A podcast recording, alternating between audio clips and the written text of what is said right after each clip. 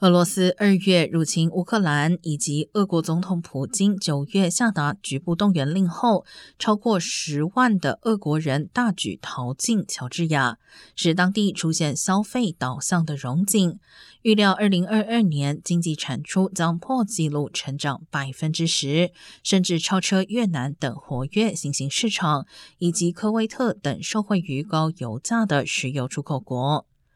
涌入乔治亚的数万俄国人当中，许多人是带着大把现金的科技专业人士，